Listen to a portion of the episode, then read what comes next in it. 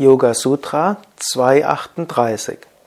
Ist Brahmacharya fest begründet, erlangt man große Lebenskraft. Virya, Lebenskraft, Vitalität, Stärke bekommen wir.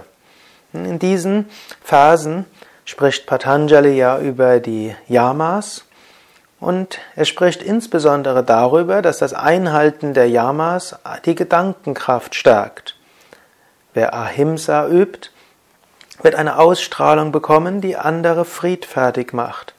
Wer Satya Wahrhaftigkeit übt, bekommt eine starke Gedankenkraft, so dass das, woran er denkt, sich von selbst manifestiert.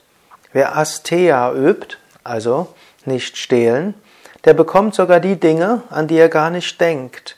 Denn da er andere achtet und respektiert, teilt, was er hat, fließt alles durch ihn hindurch, was er braucht und was andere brauchen.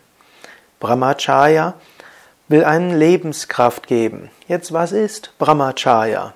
Im engeren Sinn wird Brahmacharya übersetzt als Enthaltsamkeit und sexuelle Mäßigung. In einem anderen Sinne, den ich persönlich für geeigneter halte für größten, den größten Teil der Menschen. In einem weiteren Sinn ist Brahmacharya Vermeidung von sexuellem Fehlverhalten.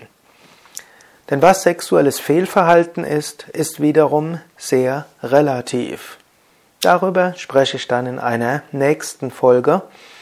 Mehr über Yoga, Yoga Vidya, Yoga Kursangebote, Yoga Seminare, Yoga Aus- und Weiterbildungen unter www.yoga-vidya.de te